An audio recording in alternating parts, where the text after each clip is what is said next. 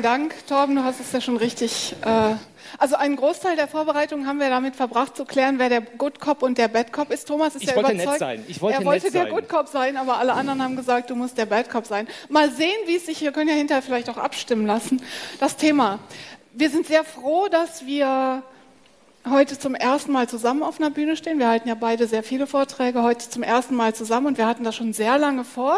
Wir machen ja auch relativ viel zusammen.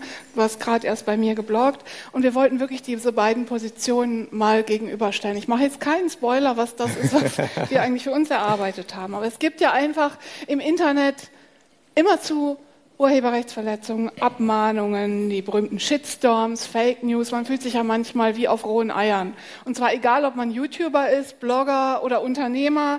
Ähm, ohne Rechtsbeistand scheinen Probleme oft nicht mehr lösbar zu sein. Andererseits muss man auch mit den Leuten reden und wir wollen heute Fragen klären, wie bewegt man sich äh, rechtssicher online, was muss man über Krisen-PR wissen und wann braucht man einen Anwalt und wann braucht man eine PR-Beraterin. Ja, und es ist so, ich habe die Rolle übernommen, hier die Choreografie zu leiten. Ich darf den Thomas auch bremsen. Ich tanze wir vor. müssen das in den Aber nicht dein Name. Mein Name, nein, den haben wir schon geklärt. Wir So. können Also darüber wollen wir heute sprechen. Ja, wir werden also darüber reden, wie Krisenkommunikation funktioniert, wann man einen Rechtsanwalt braucht, gerne auch, was er dann vielleicht kostet, äh, was Abmahnungen mit PR zu tun haben. Und wir haben auf jeden Fall ähm, eine halbe Stunde an Fragen für euch vorbehalten. Das heißt, sammelt Fragen und wir freuen uns dann, wenn ihr uns ausquetscht und sagt, wer gewonnen hat. Es gewinnt doch einer, oder? Ja, ich? Dann geht schon gut los. Wer ist hier der Nette? Hm? Ja, ganz Flauscherkeule. Ja, der Flausch ist ja so dieses, das hat der Thomas sofort gesagt, PR ist ja nur Flausch. Und ich habe gesagt, du kommst immer sofort mit der juristischen Keule. Und äh, es ist so, und das beobachte ich auch immer wieder, wenn irgendwelche Verstöße passieren, wenn jemand was Falsches behauptet im Internet, wenn jemand eine Bewertung schreibt, die nicht stimmt, dann wird in den Firmen oft direkt nach einem Juristen gerufen. Ja, das dürfen die nicht, das können wir doch abmahnen, die verklagen wir, falsche Behauptung. Ja, und ähm, die Erfahrung ist auch, dass das zum Teil eher provoziert als nützt. Ja, wir, viele erinnern sich, die Älteren unter uns, die so wie wir schon über 30 sind, erinnern sich vielleicht an diesen Fall Jacko von 2009, wo, das ist dieser Sportartikelhersteller gewesen, da hat ein Blogger das Sch-Wort benutzt, hat also gesagt, die Artikel von denen sind so in einem Blogbeitrag. Und die haben gar nicht Kontakt mit dem aufgenommen, sondern den direkt abgemahnt mit, ich weiß nicht, 1500 Euro, das ist ganz schön viel Geld für jemanden, der nebenher so bloggt, haben den direkt abgemahnt. Und das hat eine große Welle durchs Web gezogen, der hatte die ganze Blogger-Szene hinter sich, alle haben sich, 2009 war ja auch noch viel mehr Blogs als Social Media, ähm, alle sind für den aufgestanden, die ganze Community ist aufgestanden. Und es hat einen massiven Reputationsverlust gegeben für Jacko und jetzt nach so vielen Jahren erinnert man sich immer noch daran. Das heißt, meine Meinung ist, ja, schon vielleicht einen Juristen fragen, aber immer erstmal reden. Ne? Ja, also ich vertrete äh, ein bisschen eine andere Ansicht, weil ich das praktisch mitbekomme, dass es sich doch lohnt, manchmal sofort abzumahnen. Also ich meine, das Recht ist wirklich kompliziert, das sage ich auch. Also wenn ich jetzt irgendwie mich scheiden lassen würde, würde ich auch einen Anwalt aufsuchen, unabhängig davon, dass ich das müsste. Äh, Es ist nun mal sehr kompliziert und wenn man versucht, alles selbst nur flauschend zu regeln, dann kann man sehr viele Fehler machen. Das heißt, man agiert quasi aus einer Position der Schwäche. Man fühlt sich oft schwach, weil man einfach nicht alles weiß, welche Optionen man hat und man macht entsprechend auch Fehler aufgrund dieser Schwäche. Und häufig ist es viel teurer, wenn man keinen Rechtsanwalt vorher einschaltet, als wenn man zu ihm erst später kommt und sagt, ja, da sind die Scherben, kehr das bitte für mich zusammen. Äh, Und ich habe auch Verständnis, wenn man zum Beispiel in einem Unternehmen ist, dass man sofort eine Abmahnung rausschickt, ohne mit anderen zu reden. Denn wenn man seinen rechtlichen Spielraum nicht ausschöpft, dann kann das einem ja selbst auf die Füße fallen, zum Beispiel als Arbeitnehmer. Deswegen bin ich eher äh, für die Keule, die man dabei haben sollte. Okay. Ja, das ist die Frage. Schweigen, reden oder kämpfen. Ja, wir, der, es ist ja legendär, ist ja der Streisand-Effekt, den kennt ihr alle. Da ist ein Foto gemacht worden von dem Anwesen von Barbara Streisand, übrigens nicht von Paparazzi, sondern das war Ich glaube, es ging um die Erosion der kalifornischen Küste und man machte dafür... unter besonderer Berücksichtigung von, ja, hätte sich nicht jemand drum gekümmert. Sie hat dazu aufgefordert, das Fo- Foto nicht zu publizieren und daraufhin äh, gab es das plötzlich millionenfach im Netz, sonst hätte es keiner gemerkt. Oder ganz kürzlich dieser Fall Till Schweiger. Die Morgenpost, die Hamburger Morgenpost hat behauptet, hier, du verkaufst Leitungswasser für 4,20 Euro. Und er hat auf einer Gegendarstellung bestanden und das ist eher, die haben dann nochmal was dazu geschrieben und im Grunde ist es eigentlich negativer rausgekommen, als wenn nur einfach dieser ein, ein, einzelne Artikel erschienen wäre. Das heißt, meiner Meinung nach sollte man sich vorher genau überlegen, was man will. Und gerade wenn es um Social-Media-Bewertungen geht, sollte man sich vielleicht überlegen, ob man erstmal Kontakt zu demjenigen aufnimmt, ob man erstmal spricht. Und man muss ja auch sagen, ja, jemand kann das Ganze, ich will es eigentlich gar nicht laut sagen, aber ähm, jemand kann ein ganzes Konzept klauen von deinem Blog zum Beispiel, ja, die ganze Gestaltung und alles. Und man hat kaum Möglichkeiten, dagegen vorzugehen. Und dann kann man wirklich überlegen, ähm, ja, mache ich vielleicht, nehme ich vielleicht Kontakt auf, kann ich das auf anderem Wege regeln, kann ich eine Community hinter mich bringen. Das heißt, äh, manchmal ist es sinnvoller zu reden und in bestimmten Fällen ist es vielleicht auch sinnvoller zu schweigen. Beispielsweise zu verschweigen, dass ich schon von einem Rechtsverstoß Kenntnis habe, oder? Ja, das kann durchaus sinnvoll sein, weil äh, wenn man sich mit jemandem in Verbindung setzt, dann gibt man zumindest zu erkennen, dass man schon Kenntnis von diesem Rechtsverstoß hat. Und das ist eben das Problem mit dem Reden. Wenn die Leute erstmal reden, dann dauert das. Und äh, dieser Zeitverlust kann natürlich äh, nachteilig sein, wenn zum Beispiel irgendwie ein Inhalt von dir geklaut geklaut worden ist oder du bist irgendwie schlecht bewertet worden oder es ist schlecht über dich gesprochen worden, dann möchtest du das ja lösen. Und wenn du dann klagst, wenn man dann klagt, dann dauert das. Also eine Klage kann sechs Monate bis, bis ein Jahr dauern, durchschnittlich. Wenn man jetzt aber einen Inhalt schnell raus haben möchte, dann hat man eine Möglichkeit, in einem Schnellverfahren vor Gericht zum Beispiel irgendwie einen Beitrag löschen zu lassen. Dazu hat man aber grundsätzlich nur einen Monat Zeit. Das ist dann die sogenannte einstweilige Verfügung. Das heißt, die musst du innerhalb circa innerhalb eines Monats beantragen. Ab, wo ich Kenntnis habe, richtig? Äh, ja. Das heißt, wenn Zeitpunkt keiner weiß, dass ich gesehen habe, dass ja. jemand meinen Artikel geklaut hat und ich bin beispielsweise auf den Kanaren in Urlaub, dann, dann halte ich lieber still, dann weiß ich es erstmal nicht. Ja. Oder mein Anwalt ist mal wieder irgendwo in Übersee, ja. ich weiß, der ist in, erst in drei Wochen wieder im Internet, dann tue ich lieber so, als ob ich noch gar nicht davon weiß. Oder du siehst, ein Inhalt von dir ist übernommen worden und du weißt, die Schadensersatzforderungen, die steigen mit dem Zeitraum der Nutzung, also melde ich mich vielleicht doch später. Was? was ist denn zum Beispiel, wenn jetzt jemand meinen Artikel klaut mhm. und ich nehme erstmal Kontakt auf zu dem und sage, hier Fristsetzung, innerhalb einer Woche hast du Zeit und ich kriege einen Autoresponder zurück, dass der erst in drei Wochen wieder aus dem Urlaub zurück ist. Kann ja. ich das dann abwarten? äh, du kannst es durchaus abwarten, aber wenn du das an die E-Mail-Adresse zugeschickt hast, das ist ja das Schöne an Abmahnungen, das, äh, beziehungsweise doch, wenn man eine Abmahnung verschickt, muss man ja nur nachweisen, dass sie rausgegangen ist. Wir sprechen jetzt von der Frist, wir sind noch auf der Flauschebene, richtig? Das heißt, du hast noch keine Abmahnung verschickt, sondern meldest dich nett Find bei jemandem. Finde ich immer schwierig, wenn du redest, nochmal die Flauschebene zu kriegen, aber ja. ja. Genau, Frist setzen. Wie kann ich denn eine Frist setzen? Muss ich dem dann schreiben, so, nimm das raus, hiermit setze ich eine Frist oder wie muss das formuliert sein? Das kannst du so formulieren. Also wir haben, müssen unterscheiden, welche, das ist welche direkt Fristen unfreundlich. es geht. nein, nein, am ersten, ich bin immer für die Freundlichkeit. Man muss immer lächeln, wenn man Menschen Böses will, äh, wenn, man, äh, wenn man sein Recht durchsetzen will. Das heißt, du musst eine Frist, also wir müssen unterscheiden. Diese einstweilige Verfügung habe ich gesagt, na, innerhalb eines Monats. Wenn man diese einstweilige Verfügung beantragt und die Kosten ersetzt bekommen haben will, dann muss man vorher eine Abmahnung versenden.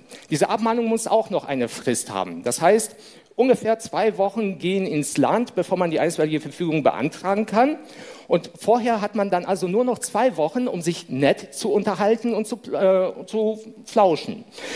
Innerhalb dieser Frist sollte man eben diese nette Anfrage stellen, wie du sagtest, eben richtig schon eine Frist setzen. Also nicht einfach sagen, ah, was Sie da gemacht haben, das finde ich nicht gut wäre schön, wenn Sie es entfernen würden, weil dann sitzt man und fragt sich, wann antwortet er? Jetzt ist auf dem Kanal, darf ich da was machen?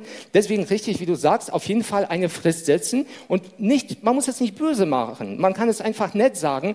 Ich würde mich freuen, wenn wir diese Streitigkeit ohne Hinzuziehung von Rechtsanwälten lösen könnten und ich würde mich dann sehr freuen, wenn das auch innerhalb einer Woche erfolgen wird. Das reicht das aus. Reicht das ist keine, keine gesetzliche Frist, keine gerichtliche Frist. Das ist einfach eine Nettigkeit. Ich rede mit dir, bevor ich zum Anwalt gehe. Und das kann man halt nett ausdrücken. Und meine Erfahrung ist, wenn man das eher so nett formuliert, dass es bei Menschen Streitigkeiten besser ankommt, als wenn man sagt, antworte mir sofort innerhalb einer Woche, sonst gehe ich zu meinem Rechtsanwalt. Du merkst schon, dass ich dich jetzt auf die Flauschseite geholt habe, ne? Nein, ich hole dich jetzt auf die Böse-Seite. Du hast schon den Fristen angefangen. Mir ist es ja übrigens tatsächlich mal passiert, dass jemand mein gesamtes Blogkonzept, mein Blog ist ja PR-Doktor, mein gesamtes Blogkonzept eins zu eins übernommen hat, sogar in der Selbstbeschreibung äh, nur ihren Namen gegen meinen ausgetauscht hat. Ja? Alles andere Rand, dieselben Farben und alles. Ein Kollege hat das entdeckt und hat das gesagt. Dann hat sie ihm geschrieben, wenn du das öffentlich machst, dann komme ich mit dem Anwalt. Ja? Und äh, tatsächlich musste ich da auch, da war gar kein Reden möglich, ja, da musste ich auch wirklich dann mit dem Kollegen ja, äh, etwas drastischere Schritte unternehmen. Aber meine Erfahrung ist, dass das wirklich die Ausnahme ist. Das, es ist auch meine Erfahrung, es ist mir schon passiert, dass Leute ganze Texte übernommen haben aus Begeisterung, aus Fantum. Und man will nicht, ich zumindest, ja, und das rate ich auch meinen Unternehmen, man will nicht jemand, der eine private Website macht als Fan und etwas übernimmt, weil er es nicht weiß. Auch wenn Unwissen vor Strafe nicht nicht schützt, man will denjenigen nicht ruinieren. Das heißt, es wäre immer erstmal mein Ansatz herauszufinden, welche Absicht steckt überhaupt dahinter. Was will der andere? Und oft ist es mir dann auch passiert, dass die Leute sagen, oh, Entschuldigung, das wusste ich nicht und ich nehme es sofort offline. Also ich kenne es anders. Bei mir ist es meistens, wenn man, ich habe es mit Mandanten so, man muss ja nie sofort einen Anwalt rausholen, sondern man kann ja erstmal normal reden. Der Anwalt ist im Hintergrund und sagt, was man sagen sollte als Souffleur. Häufig, vor allem im geschäftlichen Bereich, ist die Antwort, äh, nee, nee, das, äh, das sehe ich nicht so ein. Genau, wenn es im geschäftlichen Bereich ist und wenn das ja. klar ist, finde ich auch. Und wenn Aber, das einmal, fünfmal passiert, dann schickt man halt beim ersten Mal schon eine Abmahnung. Ja, man wird auch mit der Zeit so ein bisschen weniger tolerant. Ja. Aber vielleicht hilft es dann, sich immer wieder zu erinnern, wie ist das einzuordnen, wie kann ich das selber einordnen. Ist das jemand, der es vielleicht aus Begeisterung macht und will ich wirklich Hardliner sein? Will ich wirklich sagen, Unwissen schützt vor Strafe nicht und ich schicke jetzt diesem privaten Blogger die Abmahnung über eine vierstellige Summe, die die in den Privatinsolvenz treibt, oder gucke ich erstmal, ob ein Unternehmen dahinter steckt? Natürlich gibt es auch Leute, die dummdreist sind, ja, die so tun, als ob, ja. Ach, das hat man, hatte ich auch schon, das hat mein Mitarbeiter und unser Praktikant, den habe ich sofort gefeuert. Ja. Hauptsache ist offline. Aber deswegen haben wir uns halt überlegt, was brauchen Firmen überhaupt für die Krisen-PR? Ja. Was muss man überhaupt tun, wenn es zeitkritisch ist? Wenn schnell was anbrennen kann, wenn der Shitstorm droht? Was muss man denn aus PR-Sicht wissen und können, damit man keine Fristen versäumt, damit man nicht unnötig eskaliert?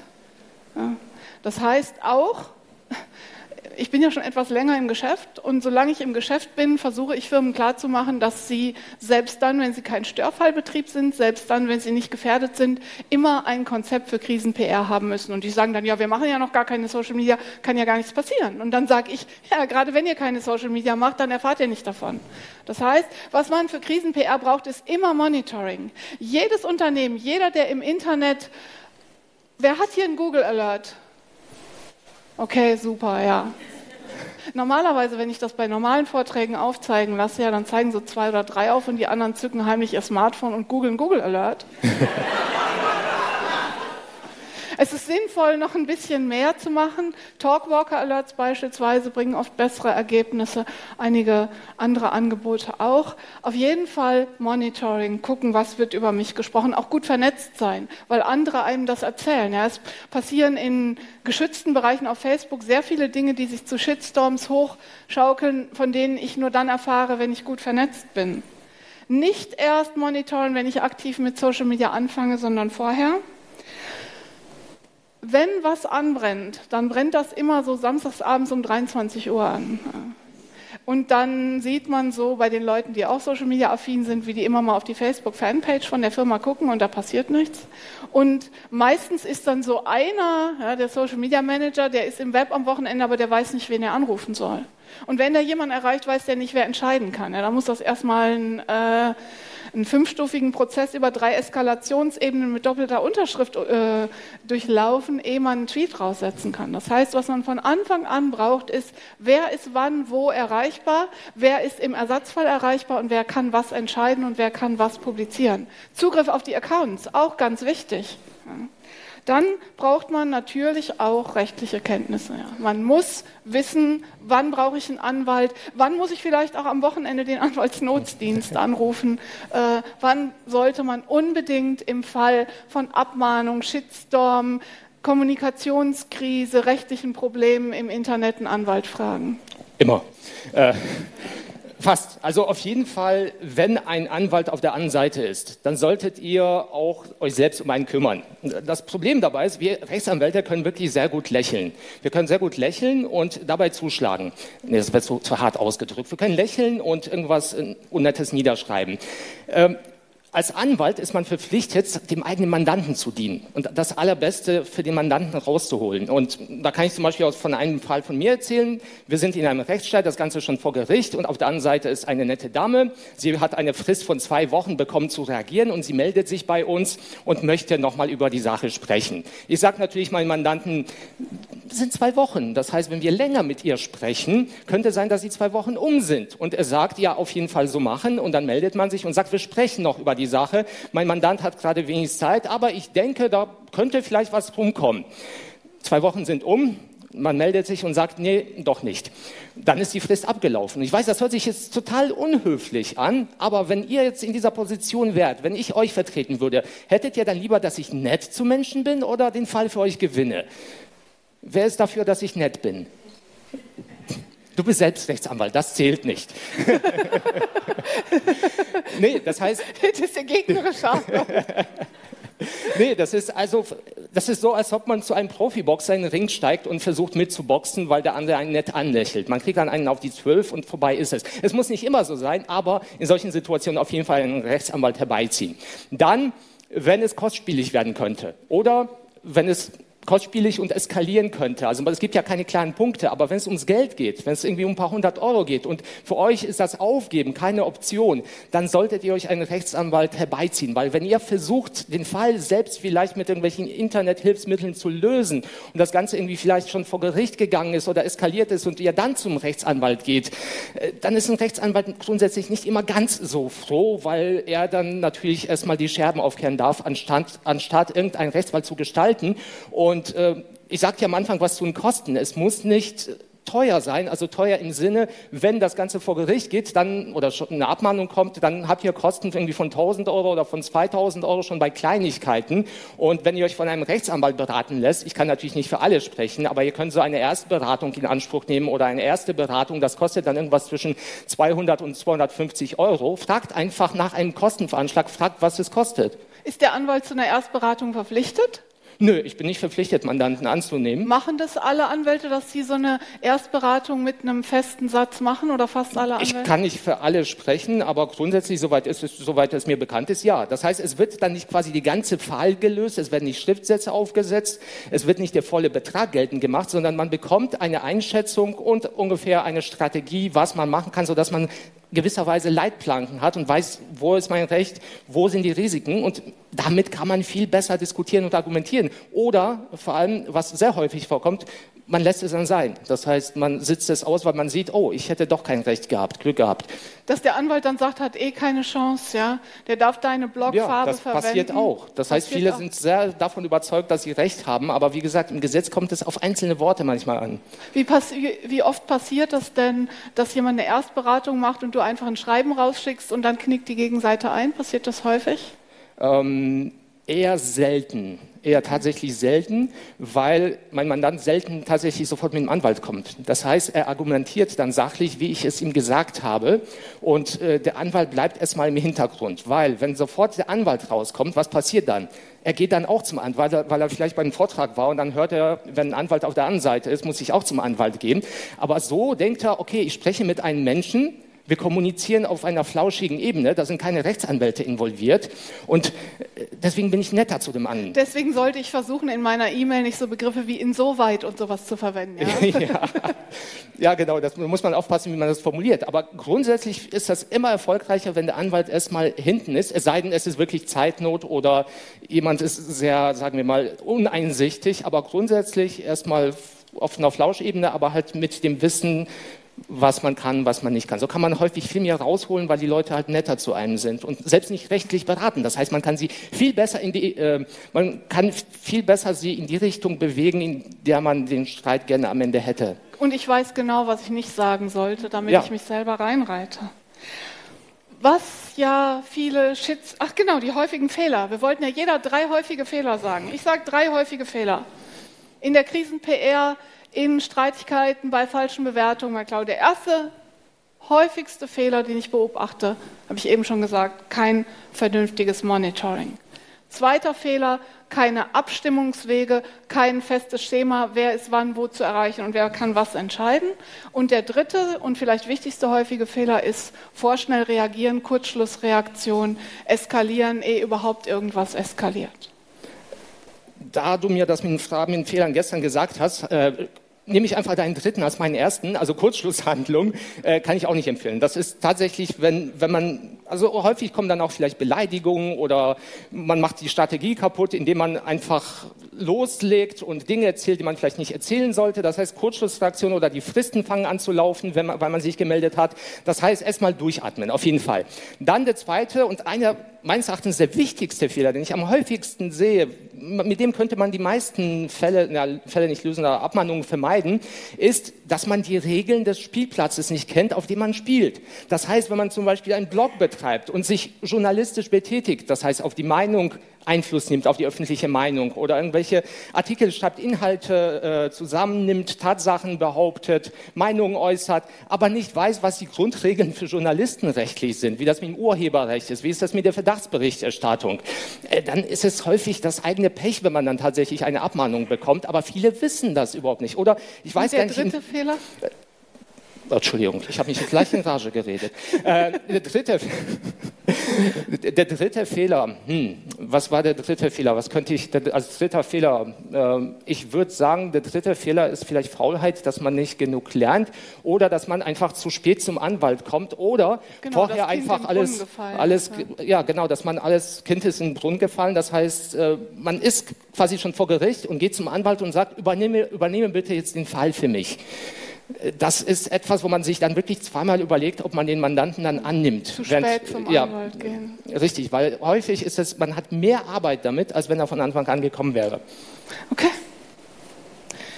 Gute Vernetzung als Weg aus Abmahnung und Shitstorm. Was eben viele Shitstorms gezeigt haben, viele Empörungswellen im Web, auch schlechte Bewertungen durchaus. Ja, man muss sich oft gar nicht so viel Sorgen machen, weil wenn wenn Leute einen ungerechtfertigt beschuldigen oder in irgendeiner Weise angreifen, dann stehen oft Befürworter auf, die sich sonst gar nicht gemeldet haben. Wir hatten das Jakko-Beispiel schon, dass dann die anderen Blogger einen aufstehen und einen unterstützen. Das heißt, ein ganz, ganz wichtiger Aspekt dafür, sich zu schützen gegen Kommunikationskrisen ist, du hast es im Grunde am Anfang schon gesagt, gute Vernetzung. Das heißt auch digital gute Vernetzung.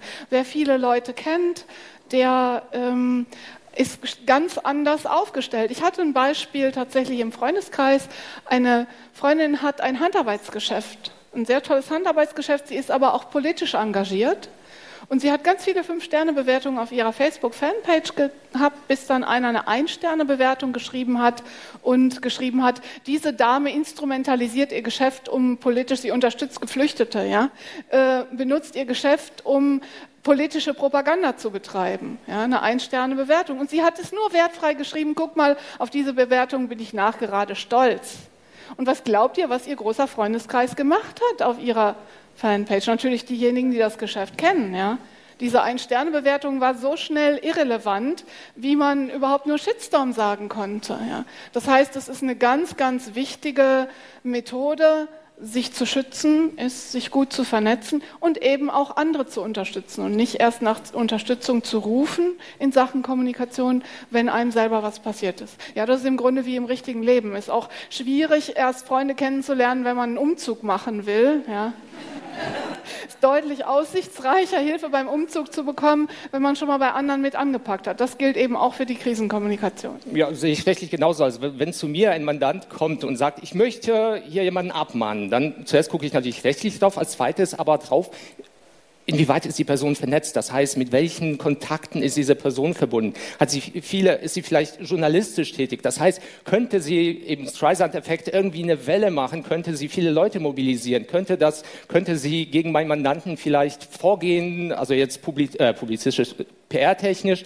Und das sind äh, auf jeden Fall Kriterien, die darüber entscheiden, vielleicht weniger über das Ob, also nur weil man gut vernetzt ist, heißt es das nicht, dass man bulletproof ist, aber über das Wie. Das heißt, wenn ihr gut vernetzt seid, bekommt ihr auf jeden Fall die schöneren Schreiben geschrieben. Das ist auf jeden Fall der Fall. Das heißt, ähm, man guckt sich, also das ist ein, generell ein Tipp. Wenn ihr in einem Rechtsstreit seid, geht immer davon aus, dass alles, was ihr sagt, was ihr schreibt, veröffentlicht wird. Das heißt, seid immer scheißfreund, wir sagen Punkt, Punkt freundlich. Das ist sehr, sehr wichtig. Also das diese Freundlichkeit. schon das nächste Chart, ja, können wir gleich, genau, können wir gleich dazu übergehen. Das heißt, geht davon aus, es wird veröffentlicht. Das ist egal. Natürlich, ein Richter entscheidet objektiv, aber man kann bei ihm auch schon ein bisschen Einfluss nehmen auf das Menschenbild wenn jemand genau versucht, mit Abmahnung oder Shitstorm daraus irgendwie ein Geschäft oder PR draus zu machen, wie du das eben berichtet hast, dann ist es natürlich auch immer nett, wenn das, was geschrieben worden ist, äh, höflich formuliert worden ist, oder? Ja, aber was sagst du dazu? Also, ja, es gibt ja Leute, die tatsächlich negative Wellen erzeugen, um Aufmerksamkeit zu erzielen. Selbst bei dieser Till Schweiger-Geschichte bin ich mir nicht ganz sicher, ob das kalkuliert ist. Aber es ist eben immer ein zweischneidiges Schwert. Das heißt, aus Kommunikationssicht wäre ich ganz froh, wenn die Leute mal nachfragen, auch vielleicht einfach mal jemand anders fragen zunächst mal, wie es auf einen wirkt. Ja, Menschen formulieren oft Dinge und wissen gar nicht, wie sie eskalieren. Ja. Und 90 Prozent meines Erachtens der Probleme in der Welt, das wäre schon das nächste Chart, resultieren eigentlich daraus, dass Menschen Recht behalten wollen. 90 Prozent aller Probleme in der Welt resultieren daraus, dass Menschen das letzte Wort behalten wollen, dass sie Recht behalten wollen. Und ich glaube eben, dass man oft mehr gewinnen kann, wenn man guckt, was ist tatsächlich ein gutes gemeinsames Ergebnis, was ist aus sachlicher Sicht, was mir meine Kommunikationsberaterin oder mein Anwalt, die die nötige sachliche Distanz haben, raten, was ein sinnvolles und auch realistisches Ergebnis ist und danach zu handeln und nicht so zu handeln, als wäre es mir, ist übrigens auch kleiner Tipp im privaten, auch im privaten Streit durchaus hilfreich, mal den Mund zu halten, anstatt statt immer noch einmal draufzusetzen und ich möchte, dass mein Mann sitzt hier, ich möchte das hinterher nicht vorgehalten bekommen. äh, wer als höchstes Ziel hat, Recht zu behalten und das letzte Wort zu behalten, der verliert unter Umständen mehr, als er gewinnt. Ja, dem würde ich mich anschließen, weil ich, das ist tatsächlich ein Irrglaube. Viele glauben oder sich, viele, die sich im Recht wähnen, denken, dass sie dann tatsächlich am Ende gewinnen werden, dass sie ein Gefühl von Sieg haben werden. Und das ist eigentlich nicht der häufigste Fall. Um, der häufigste Fall ist vor Gericht, in diesen Bereichen, über denen wir sprechen, dass man sich irgendwie einigt, dass es irgendeinen Vergleich gibt, dass die eine Partei sagt, wir übernehmen Teil der Kosten und wir äh, räumen das ein, ihr so einen Teil. Das heißt, es ist selten, dass es so eindeutig ist wie im Fernsehen. Und bevor man an diesen leicht enttäuschenden Punkt kommt, hat man, wie gesagt, sechs bis äh, sechs Monate bis ein Jahr unruhige Nächte, man verliert viele Nerven, man hat viel Zeit aufgewendet, gegebenenfalls Kosten, die man überhaupt nicht ersetzt bekommt. Und es ist nicht angenehm. Das heißt, nur zu denken, okay, das muss stimmen, was ich habe, am Ende werde ich als Sieger vom Platz gehen, das ist, kommt wirklich häufig gar nicht, äh, also, kommt gar nicht so häufig vor. Und äh, viele Menschen sind enttäuscht. Das heißt, was ich häufig mache, wenn Mandanten zu mir kommen, sage ich, ja, sie sind im Recht, aber das bedeutet nicht unbedingt, dass sie es durchsetzen sollten, weil sie werden nicht unbedingt glücklich damit. Also doch Flausch. Bitte? Also doch Flausch? Ja, aber nachdem die Keule da war. Okay, aber umgekehrt würde ich sagen, wer die Keule hat, kann dann unter Umständen auch guten Gewissens flauschig bleiben, oder? Ich würde auch sagen, wenn ihr Flauschen gibt, nehmt die Keule mit. Ja, das ist, das könnte auch ein Tipp. Vielen Dank. Danke sehr. Das könnte auch ein Tipp für einen BDSM-Vortrag sein. Aber gut. So, das heißt. Ja. Häufig, äh, die Wahrheit liegt dann in der goldenen Mitte bei euch beiden. Also man sollte sowohl, äh, wenn, man, wenn man einen großen Anwaltbruder mit dabei hat, dann sollte man den auch einsetzen und äh, sonst sollte man auf jeden Fall auch auf Flauschigkeit in der PR-Kommunikation setzen. Und wichtig, das haben wir auch festgestellt, es ist einfach wichtig, dass man beide Seiten hat, dass man einen Sparringspartner hat. Ein ja. Anwalt, der sagt, was rechtlich sinnvoll und möglich ist und ein Kommunikationsmensch, der dem Anwalt sagt, wie man ja, das kommt auf die Bereiche vor. Ja, genau. Das heißt, die beiden sollten auf jeden Fall vor allem in Unternehmen verzahnt arbeiten. Das Vor heißt, es ist problematisch, wenn man einen Anwalt hat, der aber null Ahnung von PR hat und denkt, man kann alles mit Abmahnungen und Klagen lösen, so wie der Fall, wie du beschrieben hast. Umgekehrt ist es, wenn man Kommunikationsmenschen hat, die denken, ich brauche überhaupt keinen Rechtsanwalt, man kann alles mit Kommunikation lösen, das wird auch nicht funktionieren. Deswegen, man muss ja nicht sofort zuschlagen, aber man sollte zuschlagbereit sein. Und dann muss man vielleicht nie zuschlagen. Richtig. Okay, Bevor wir die große Fragerunde an alle öffnen, äh, hätte ich noch eine ganz kurze Frage. Und zwar, ähm, ihr habt das ja jetzt größtenteils eigentlich immer für Unternehmen argumentiert. Mhm. Äh, für kleinere Blogs jetzt von einzelnen Menschen, die jetzt hier vielleicht auch im Raum sitzen, die einen kleinen Blog betreiben, ist es natürlich deutlich schwieriger. äh, Ja, das und nein. in Ja, die für- Tat umzusetzen. Selbst Absolut. eine PR-Kommunikationsberaterin wäre für einen kleinen Blogbetreiber dennoch relativ teuer, oder? Ja. Könnt ihr da eine Zahl nennen? Also Zahlen sind immer schwierig, aber einem kleinen Blogbetreiber würde ich eben auch raten, erstens das mit der Erstberatung in Anspruch zu nehmen und zweitens sich jemanden zu suchen, der wohlgesonnen ist, aber genügend Distanz, um nicht mit einzusteigen, der also wirklich ein Fremdbild gibt, wie das wirken kann.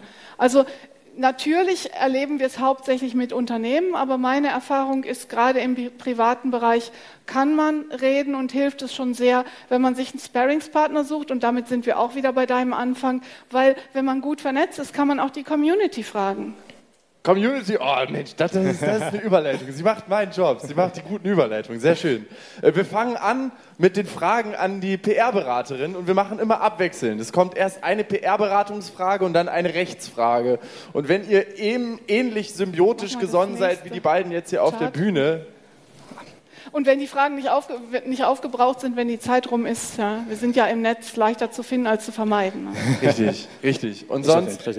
Und alle Fragen, die sich so in der Grauzone befinden zwischen, zwischen Recht und, äh, und, und PR-Kommunikation, würde ich einfach sagen, ihr teilt euch das dann schön auf. Wir teilen es uns auf. Das heißt, Prima. wenn ihr Fragen zur Kommunikation habt, wie man sprechen sollte, was man sagen sollte, wie sollte man auf Abmahnung reagieren, immer her damit. Traut euch. Okay, wer hat denn eine Frage? Ja, wunderbar. Warte, ich komme zu dir. Weil wir haben ja noch Freunde auf YouTube, die das Ganze dann in ihrem Wohnzimmer am Ende auch noch angucken wollen. Und ich halte dein Mikrofon. Ja, meine Frage ist, gerade wir kommen mal zurück auf die Blogger. Wie ist denn das, wenn jemand meinen Inhalt teilt? Ich meine, es ist immer ein Problem mit Duplicate Content, aber bin ich eigentlich zufrieden und äh, freue mich drüber.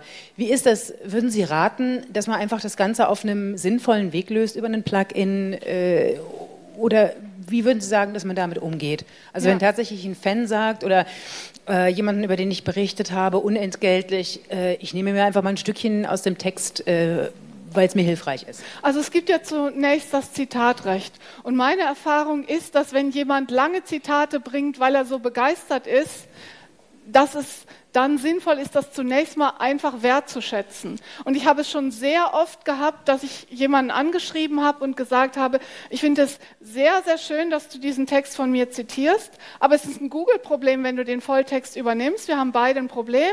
Vom Zitatrecht her darfst du so und so viel Prozent. Wie wäre es, wenn du das zitierst und zu mir verlinkst? Und wenn du mehr wissen willst, ich gebe dir auch gerne ein Interview oder ich schreibe dir noch was dazu. Also man kann auf, Kommunikation, auf Kommunikationsebene sehr viel lösen und es ist sinnvoll, das immer mit Wertschätzung zu tun. Nichts ist dümmer, als jemanden, der wirklich begeistert ist von etwas aus falsch verstandenem Recht haben, vor den Kopf zu stoßen. Das ist auch gemein. Wer hat eine Frage an den Medienanwalt? Hände hoch. Hände hoch. Möchte jemand einen Anwalt buchen, vielleicht noch für die kommenden Tage? Es könnte immer sein. Ja, Kleine Anwaltsfragen. Sonst weiterhin weiter offen. PR, Anwaltfragen, alle frei raus. Ich komme zu euch. boah, wir waren erschöpfend. Ja, erste Reihe.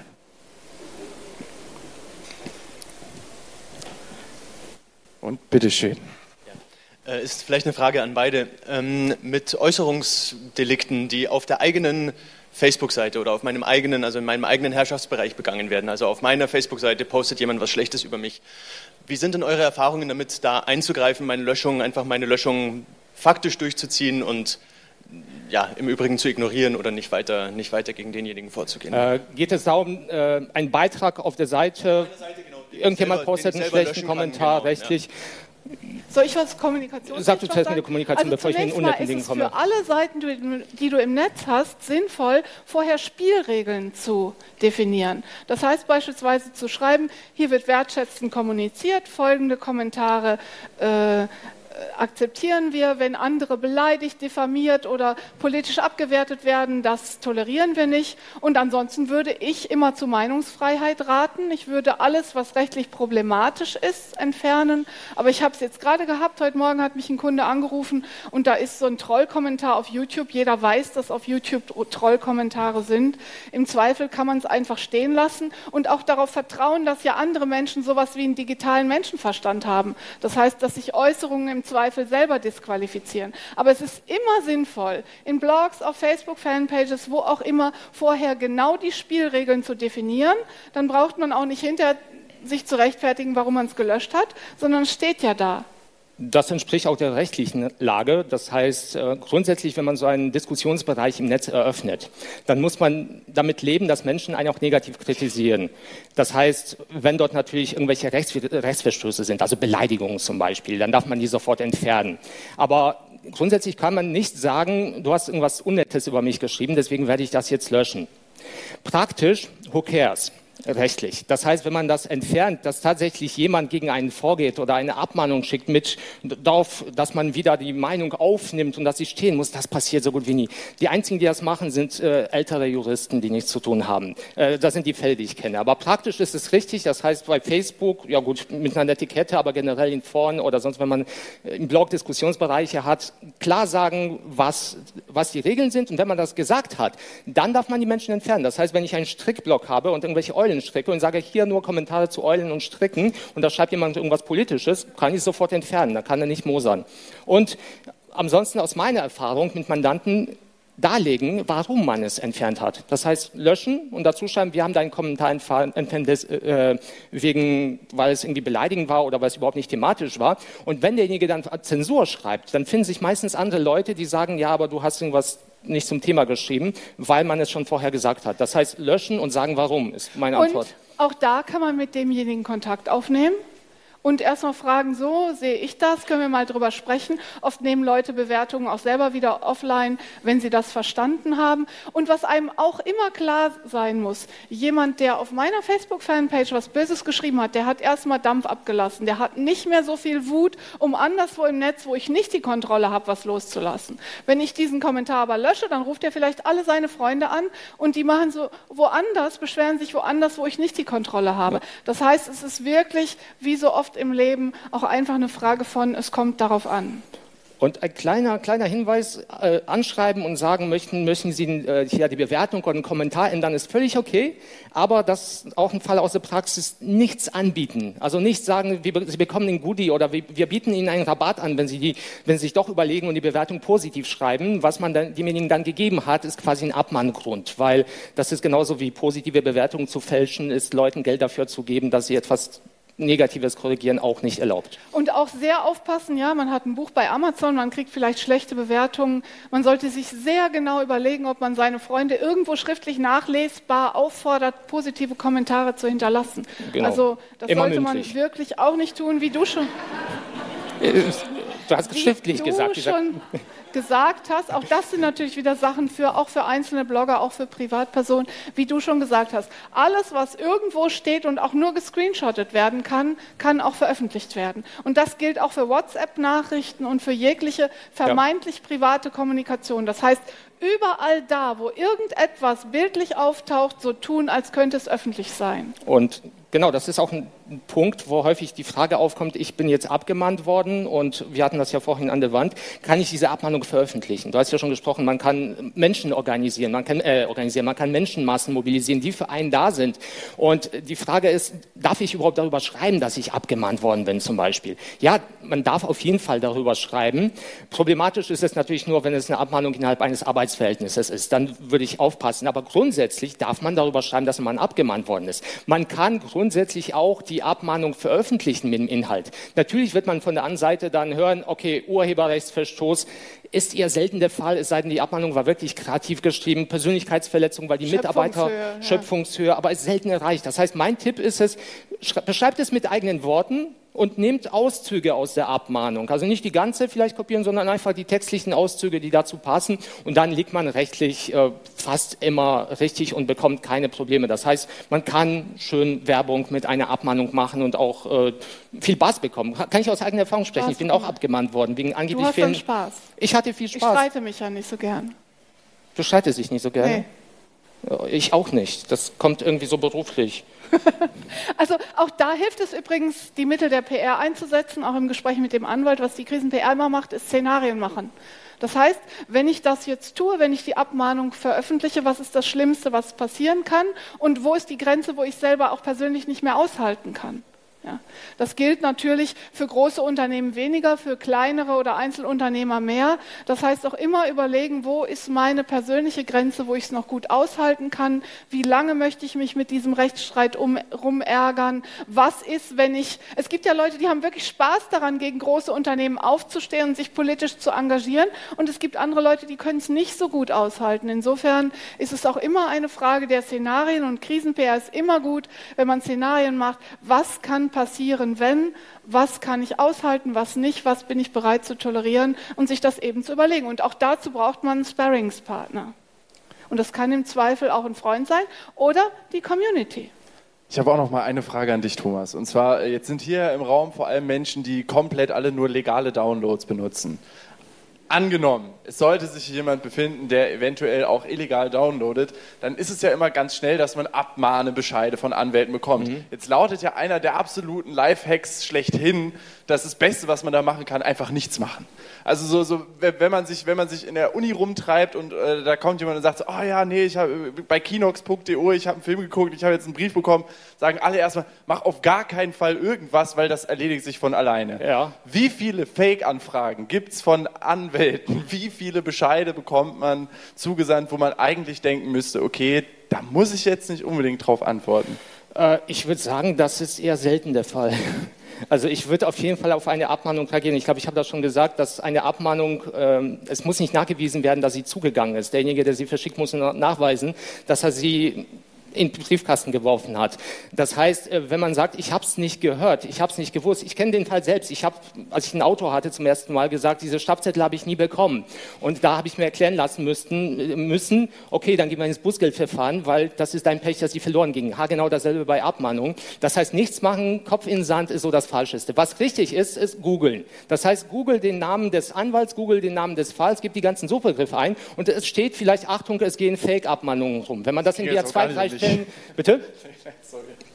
Wenn man das auf zwei, drei Stellen irgendwo findet bei irgendwelchen Rechtsanwälten, die darüber berichten, dann spricht viel dafür. Dann kann man ja auch immer noch da an- da anrufen und fragen. Aber grundsätzlich würde ich mich tatsächlich darauf nicht verlassen. Aber Kino, Kino X.2 ist nicht so Kennen problematisch, nicht, weil nee, erstens kenne ich es nicht und zweitens sind es Streams und dass man deswegen abgemahnt wird, ist